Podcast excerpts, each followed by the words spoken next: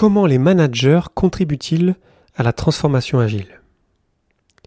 Dans cet épisode, on va voir que, de par leur position dans l'entreprise, les managers ont une vision qui peut être très utile pour se rendre compte que peut-être on ne crée pas autant de valeur qu'on pense.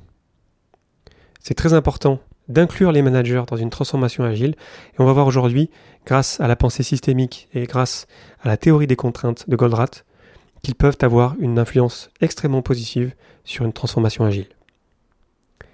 Le podcast Agile, épisode 186. Abonnez-vous pour ne pas rater les prochains et partagez-le autour de vous.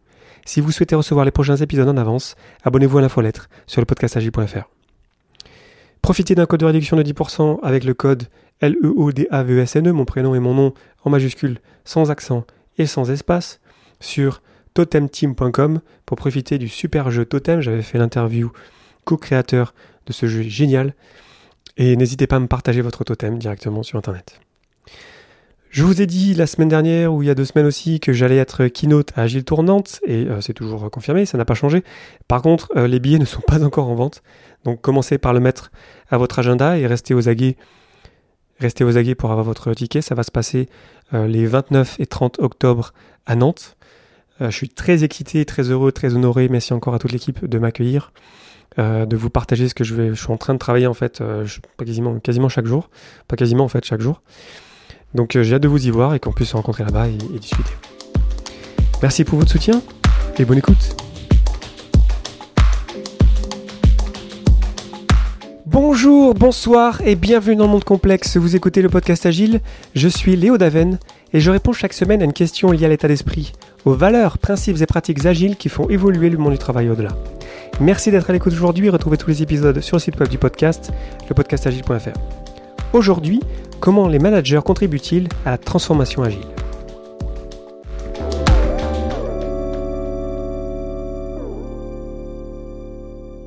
Se plaindre du management, des managers, ça a toujours été un sport à la mode.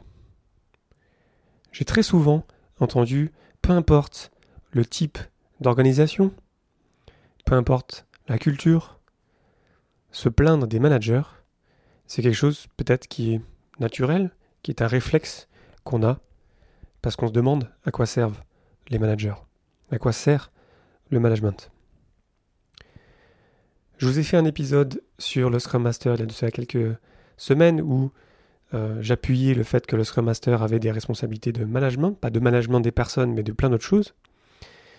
Et là, je parle aujourd'hui du management général, le management classique, on va dire, lorsqu'on a une entreprise pyramidale et qu'on a des gens qui ne sont pas dans les équipes de production, qui sont entre guillemets au-dessus, qui sont responsables, même si responsable, qu'est-ce que ça veut dire dans ce contexte-là? Je ne sais pas, mais en tout cas, si on prend la pyramide classique, qui sont responsables de ces gens-là en dessous d'eux, qui sont peut-être des euh, premiers niveaux, des line managers, qui font partie du middle management, donc ils sont un peu au milieu de la pyramide, si vous voulez, ou soit c'est des managers qui sont encore au-dessus, qui sont des C-level et qui ont donc une vue plus macro de l'entreprise. Il y, il y a débat dans la communauté agile sur l'importance et sur l'utilité des managers lorsqu'on fait une transformation agile. Certains deviennent des propriétaires de produits ou des product managers, des project managers. Certains deviennent des scrum masters. Certains deviennent des coachs agiles et certains aussi euh, restent managers tous ces scénarios-là sont envisageables, sont dépendamment du contexte euh, approprié ou pas. Mon idée, ce n'est pas aujourd'hui de juger ça, mais de parler de l'importance des managers dans une transformation, de ne pas les oublier, de comprendre qu'en fait, ils peuvent avoir un très grand impact, très positif, sur une transformation agile. Et pour expliquer cela, on a besoin de parler de systémie et de systèmes complexes. Je vous ai fait un épisode, l'épisode 104, sur comment résoudre un problème complexe, où je parlais, et puis allez écouter l'épisode en détail euh, pour avoir plus de détails, mais très très vite, lorsqu'on pense système, on sort de notre vision locale, par exemple, de l'équipe de développement ou de l'équipe de production. On, vraiment, on dézoome dans l'organisation et on se rend compte qu'on fait partie d'un système qui est plus large, où il y a d'autres départements, où il y a même les clients, où il y a les utilisateurs dans notre système et que donc on interagit en tant qu'entité équipe avec ces autres éléments du système. Et lorsqu'on pense systémie, on pense à les interactions entre ces différents éléments du système. Donc on n'est plus à juste être dans notre espèce de, boîte fermée, on est juste en train de faire notre truc, de développer le plus vite possible et le mieux possible euh, de nouveaux produits. On se rend compte qu'en fait on fait partie d'un plus grand problème, d'une plus grande problématique, et qu'on dépend d'autres éléments, d'autres personnes qui sont dans d'autres éléments euh, du système. Donc ça c'est dit très vite, allez écouter l'épisode 104 si vous voulez rentrer un peu plus dans les détails d'un problème complexe et donc de la systémie ou de la, euh, comment dire en anglais, le system thinking. Et pour penser système, j'ai envie de vous amener la théorie des contraintes de Goldratt. Euh, alors je ne sais pas exactement comment prononcer son prénom, mais Eliyahu M. Goldratt, c'est un Israélien qui a publié en 1984 un livre qui est euh, légendaire, enfin qui est vraiment un livre de référence, qui s'appelle Le but, The Goal en anglais, où il détaille la théorie des contraintes. L'objet de cet épisode n'est pas de rentrer trop dans les détails de la théorie des contraintes, il y a plein de littérature là-dessus, il y a plein d'éléments que vous pouvez trouver facilement euh, sur Internet. J'essaye de vous apporter des modèles, des idées euh, via des situations réelles, et l'idée c'est pas de vous donner un cours sur la théorie des contraintes. Je l'ai fait parfois dans des épisodes où je pensais que vraiment c'était super intéressant et où il n'y avait pas beaucoup de littérature en français, mais dans ce cas-là, pour la théorie des contraintes, il y a plein de littérature, donc allez lire là-dessus. Euh, c'est un, must-read, hein, c'est-à-dire que c'est vraiment important lorsqu'on est agiliste de se rendre compte qu'en fait, notre, notre vision est, tronquée si on se concentre exclusivement sur l'équipe de développement ou le fait de développer un produit. On fait partie d'un ensemble plus grand et la théorie des contraintes nous, permet de, de, sentir un petit peu comment on peut influencer un système de la meilleure manière possible. Donc c'est une théorie, hein. Euh, ça porte bien son nom, euh, c'est le TOC, TOC, la théorie des contraintes. Donc faut pas prendre ça comme argent comptant, comme d'habitude, n'importe quel modèle est faux mais intéressant et peut nous aider. Et ça ressemble à ça. La théorie des contraintes part du principe qu'un système est par définition instable. Donc de fait, on a un système, on a des grands groupes, par exemple dans une entreprise classique, on a un service euh, informatique, on a un service marketing, on a un service RH, on a un service euh, relations clients, etc. Et il y a des déséquilibres dans ces espèces de patates ou si on utilisait un diagramme de veine pour visualiser ces grands ensembles parce qu'il y a un déséquilibre dans notre système, ça veut dire, et c'est encore une fois un postulat de départ de la théorie des contraintes, qu'il y a un bottleneck, un goulot d'étranglement quelque part qui nous empêche d'avoir un flow qui marche bien dans notre système. Donc, déséquilibre, ça implique qu'il y a des blocages quelque part. Et parmi ces blocages-là, il y en a un qui est plus important que d'autres. C'est vraiment ce blocage-là qui vraiment nous, nous empêche de mieux avancer en tant qu'entité, en tant que système. Et donc la théorie des contraintes, porte bien son nom, c'est de s'attaquer à ces contraintes les unes après les autres. Comment on fait ça? Il y a cinq étapes. La première, c'est d'identifier la contrainte, le goulot d'étranglement, ok? Ensuite, de l'exploiter, donc d'augmenter son utilisation et son efficience. Ensuite, j'aime beaucoup la troisième étape, c'est subordonner tous les processus au processus contraint. C'est-à-dire qu'on va vraiment ok, c'est là où on a un problème, c'est là où c'est bloqué, ben, on va tout faire, même si on va, casser des choses qui marchent bien, on va tout faire pour débloquer cette situation-là. 4. On va élever la performance de la contrainte si nécessaire. Et 5. En fait, parce que la nature a horreur du vide et parce qu'il y aura un autre déséquilibre qui va se créer naturellement parce qu'on aura débloqué d'un côté, ben on va s'attaquer à la nouvelle plus importante ou la, euh, la contrainte la plus importante qui aura été générée par la suite. Et on recommence.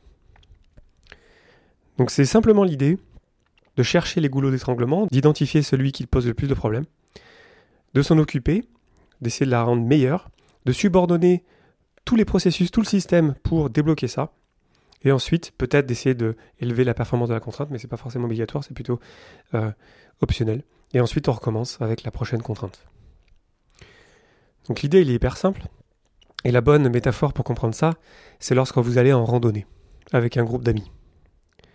Par définition, dans votre groupe d'amis, il y aura des gens qui marchent plus ou moins vite. Et la meilleure manière pour que vous arriviez tous ensemble au point B, votre, votre objectif, c'est que vous mettiez la personne la plus lente devant le groupe, qui va donner le rythme de marche. vous prenez la personne la plus lente, la plus faible, la moins en forme, Et si vous voulez, si c'est votre but, parce qu'après, il est quand même intéressant de rester dans un groupe, euh, c'est plus sécurité, c'est plus sécuritaire, s'il y a des problèmes, on peut s'entraider, etc. De fait, la bonne stratégie pour qu'on arrive tous ensemble à un point B, c'est de mettre la personne la plus lente, la plus faible, la, plus, la moins apte, si vous voulez, euh, devant le groupe pour donner le rythme. Ce qui pourrait paraître euh, frustrant, par exemple, pour les personnes qui sont plus rapides, mais de fait, ces personnes plus rapides, par exemple, si c'est quelqu'un qui est plutôt en forme et qui a l'habitude de marcher en montagne, ben cette personne-là, par exemple, on pourrait lui donner plus de trucs à porter. Donc on va subordonner euh, tout le système à essayer de débloquer la contrainte. Après ça, bien sûr, c'est dans l'idée où on va arriver le plus vite possible quelque part. Hein. Quand on est en randonnée, euh, le but c'est sûrement pas, en tout cas c'est pas mon but quand je vais en randonnée avec des amis d'aller le plus vite possible. Mais mettons qu'il y ait un nuage et qu'il y ait un orage qui se profile, il faut qu'on aille vite, sinon on va se retrouver euh, en galère. Ah ben, voilà, on, peut penser à différentes stratégies pour arriver à accélérer le pas et pour que tout le monde puisse arriver ensemble à la fin. Donc il y a différentes manières de, gérer ça. Je ne vais pas rentrer dans les détails de la euh, technique de pilotage des flux, tambour, tampon, corde ou d'autres éléments de la théorie des contraintes. Hein. Euh, la théorie des contraintes, c'est pas juste ce que je viens de vous décrire. Il y a quand même beaucoup de choses à, lire intéressantes là-dessus. Moi, j'ai la version euh, bande dessinée du livre de Goldratt qui est absolument génial. Vous savez, j'adore collectionner les bouquins de non-fiction en format bande dessinée. Et c'est vraiment un, must-read, il y a vraiment plein de choses à prendre là-dessus, ça peut beaucoup nous aider en tant qu'agiliste pour comprendre qu'on fait partie d'un problème bien plus vaste que notre propre équipe. Donc, ceci étant dit, cette semaine, j'ai eu la chance de euh, me refaire un petit meet-up. J'en avais fait beaucoup pendant le confinement. J'avais fait un petit peu une indigestion. J'étais pas loin du, burn-out à un moment donné.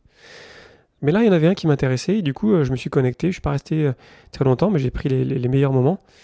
Et ça parlait justement de ça, de la théorie des contraintes. C'est peut-être aussi pour ça que je vous fais cet épisode. J'ai ce brouillon d'épisodes sur la théorie des contraintes depuis longtemps. Mais là, j'ai réussi à, trouver pourquoi c'était intéressant et pourquoi je sentais qu'il y avait quelque chose d'intéressant à vous partager.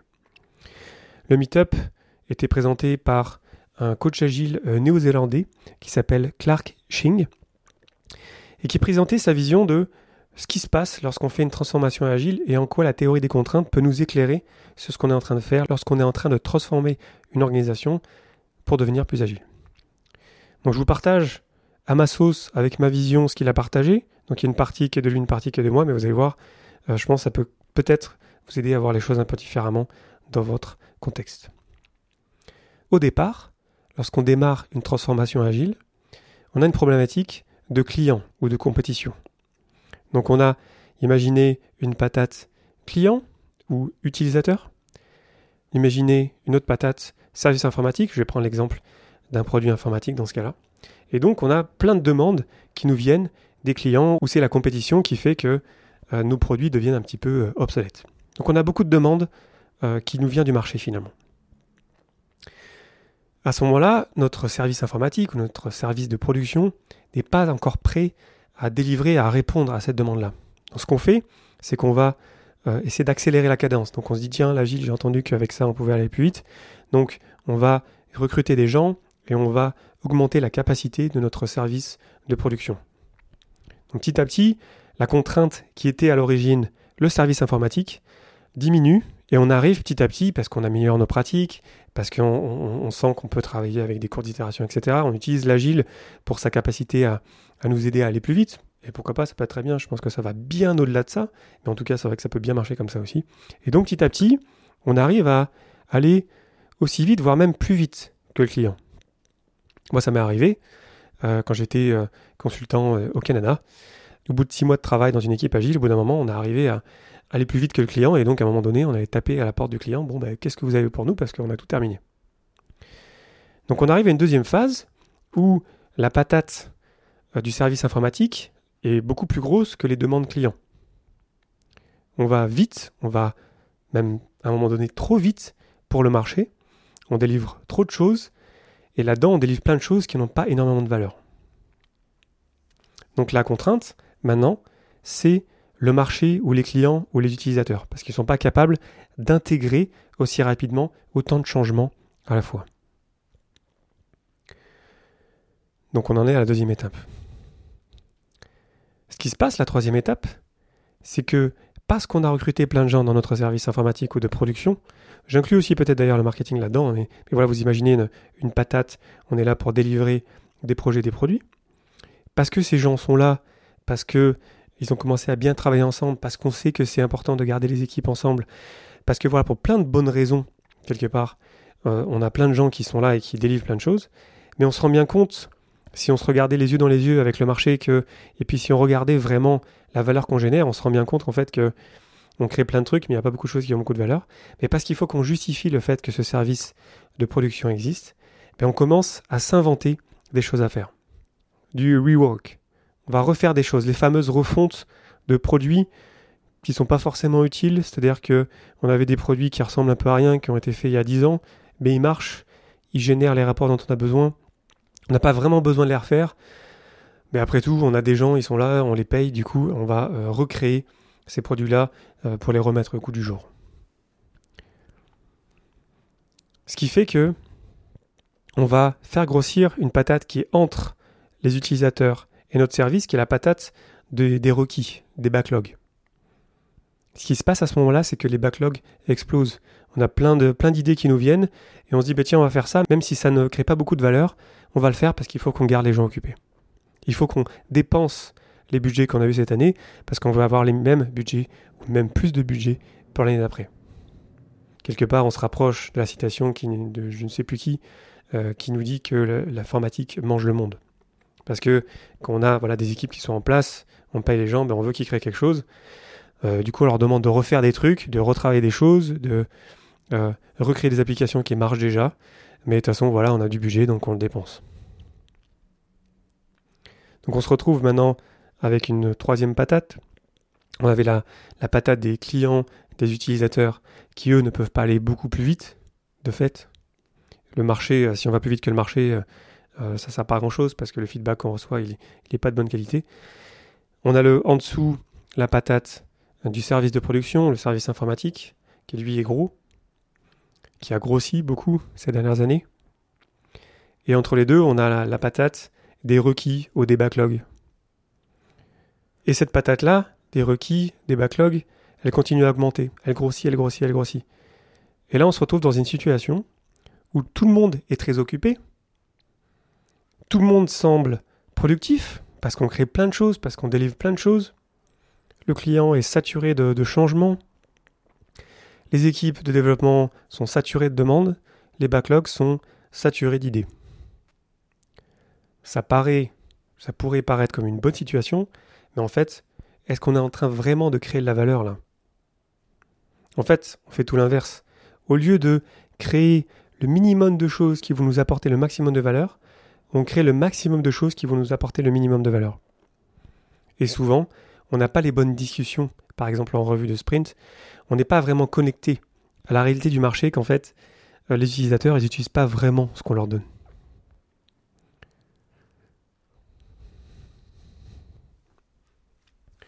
Donc ce que je viens de vous décrire, c'est la théorie des contraintes appliquée à une transformation agile. On a donc le point de départ, des clients qui ont plein d'idées, qui ont vraiment besoin d'être rencontrés quelque part, et en conséquence, deuxième étape, on va faire augmenter notre capacité de production, très bien, mais de fait, à un moment donné, on va trop vite et on commence ensuite, dans la troisième situation, la troisième étape, à s'inventer du travail, à ne pas justifier le fait qu'on crée des choses parce qu'il y a vraiment un besoin du marché.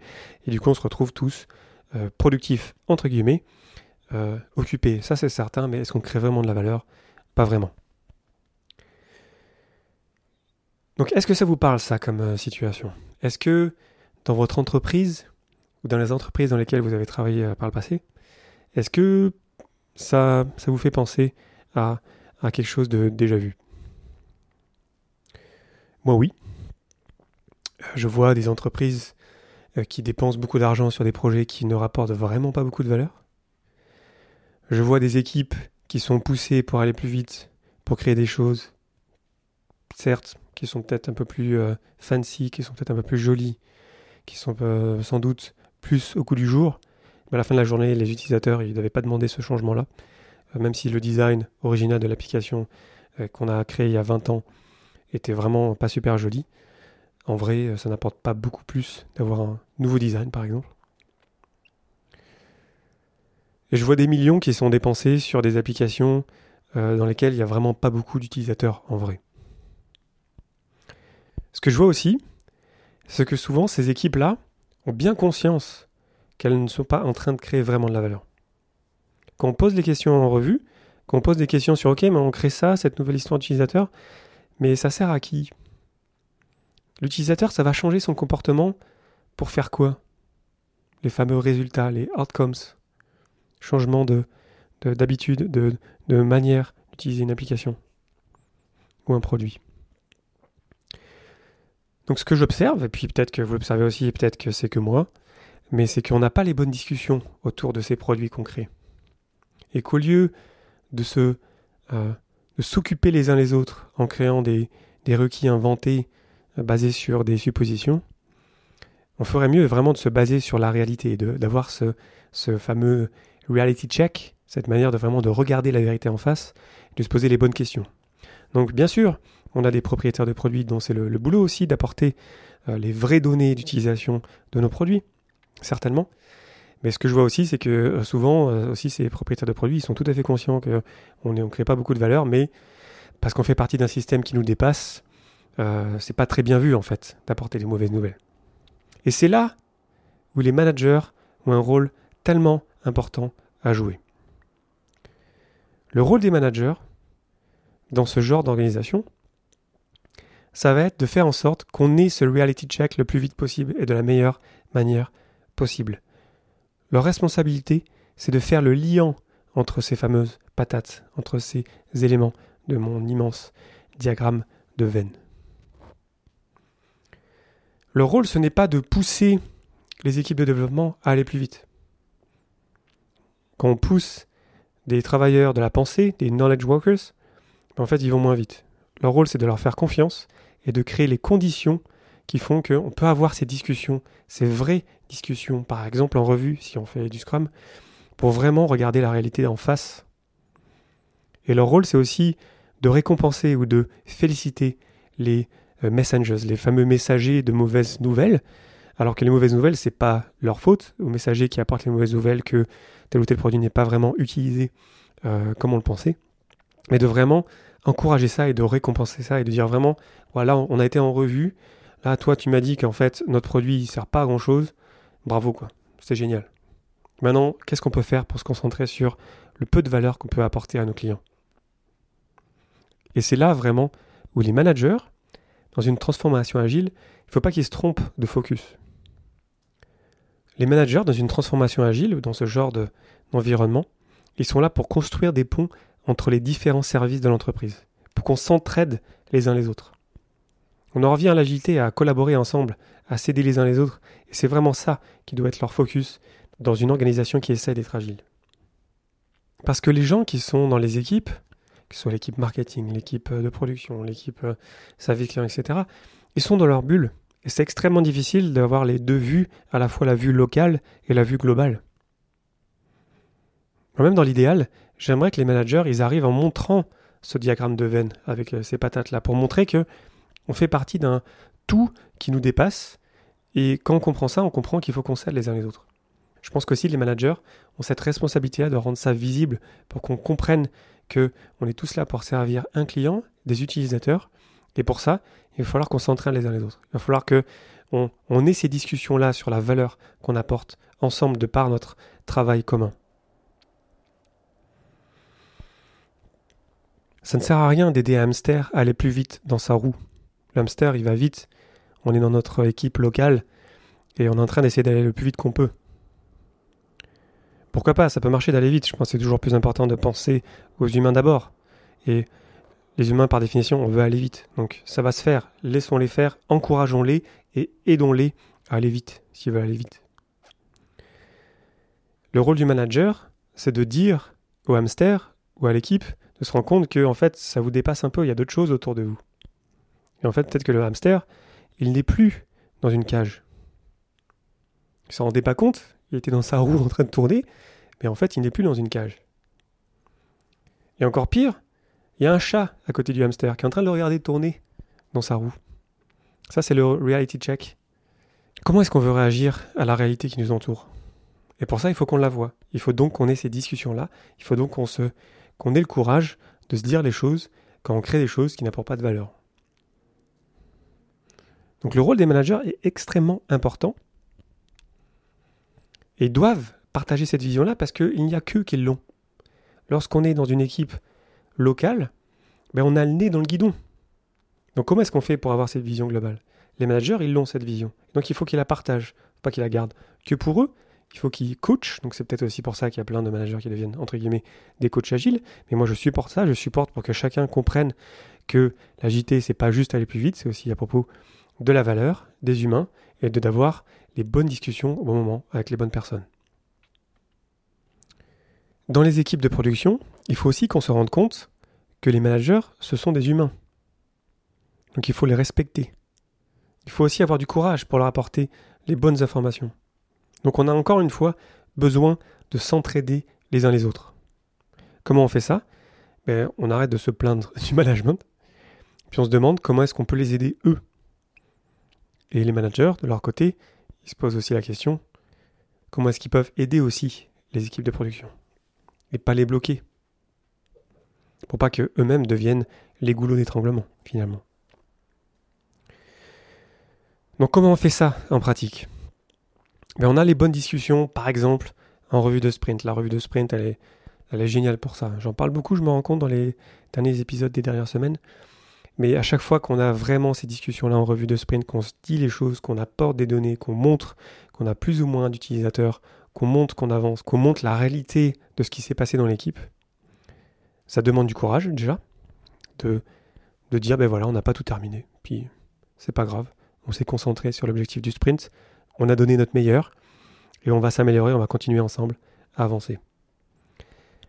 Le propriétaire de produit qui apporte la réalité du marché. C'est quoi le budget qu'on a dépensé, c'est quoi euh, les utilisations de telle ou telle fonctionnalité de notre produit, etc. C'est le propriétaire de produit qui va partager la réalité du budget dépensé, qui va partager la réalité des utilisateurs qui utilisent plus ou moins telle ou telle fonctionnalité. Et ce travail-là, il est souvent pas très valorisé en vrai, mais c'est capital qu'on puisse vraiment vérifier que ce qu'on crée, c'est vraiment de la valeur.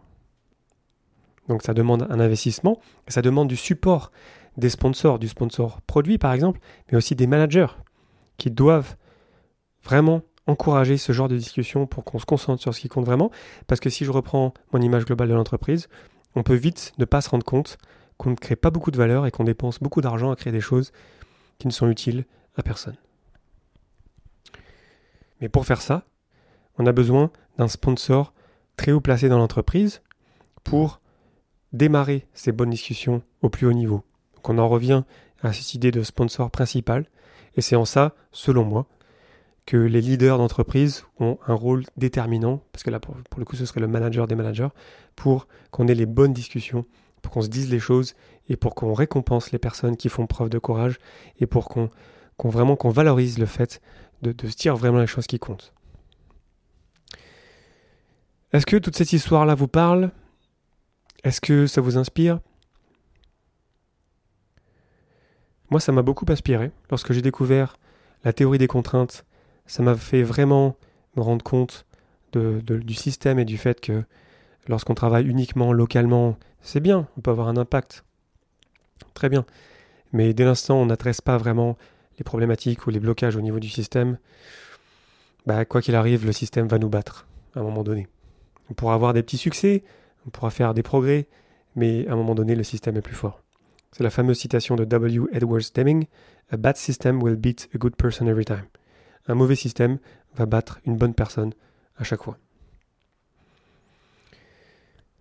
J'espère que ça vous inspire. Moi, ça m'inspire au quotidien. Et on pourrait quasiment résumer euh, mon, travail de, coach agile ou de Scrum Master à encourager les gens à avoir les bonnes discussions, finalement. On en revient toujours encore une fois à la première valeur du manifeste, les individus et des interactions. Et ce que j'observe aussi, c'est que plus on crée de, processus et d'outils entre les personnes, plus quelque part on empêche ces bonnes discussions euh, à avoir lieu. Donc mon rôle quelque part euh, en tant que coach agile, c'est juste de partager du courage avec les gens, de les aider à arriver à phraser leurs tensions, leurs problèmes et arriver à ce qu'ils arrivent à avoir ces bonnes discussions-là. Et j'ai des dizaines, voire peut-être même aujourd'hui des centaines d'exemples où lorsque les gens le font, vraiment, c'est souvent la première fois qu'ils ont vraiment ces discussions-là, qu'on a vraiment ces discussions qu'on aurait dû avoir il y a six mois. Et quand on fait ça, ben là, quelque part, c'est là où la magie de l'agilité, la magie de, des interactions entre humains, c'est là où on se connecte, où on se respecte, on a du courage et on est ouvert aussi aux arguments des autres. Après, on respecte, bien évidemment, les rôles de chacun dans l'entreprise. Il y a des raisons pour lesquelles chacun a un rôle. Et ensuite, on est surtout là pour s'entraider, pour faire la bonne chose au bon moment et ne pas perdre de temps à créer des choses dont personne ne veut. Pour terminer, on se souvient toujours que tout ça, c'est des modèles, c'était développé, il y a plein de gens qui ont utilisé ça, mais ça reste quand même des, des modèles de pensée, ça ne veut pas dire que c'est la réalité. L'idée, c'est juste que ça nous permet de réfléchir, de nous poser des questions, et de revenir ensuite à notre réalité quotidienne et ce qu'on peut faire, nous, à notre niveau, pour aider les uns les autres à avancer, à ce qu'on s'aide les uns les autres, à avancer dans les buts qu'on s'est donnés ensemble. Donc voilà, j'espère que ça vous aura intéressé. Euh, n'hésitez pas à me dire ce que vous en pensez directement euh, via des messages sur LinkedIn, Facebook, euh, Twitter et, compagnie. Ça fait toujours plaisir de vous lire. N'hésitez jamais à me taguer en public pour réagir. si vous n'êtes pas d'accord, encore mieux. je serais très content d'avoir des réactions sur cet épisode-là et sur tous les épisodes que je vous partage. Et puis, on se retrouve sur Internet pour pour en discuter. Merci infiniment pour votre attention et vos réactions. C'était Léo Daven pour le podcast Agile et je vous souhaite une excellente journée et une excellente soirée.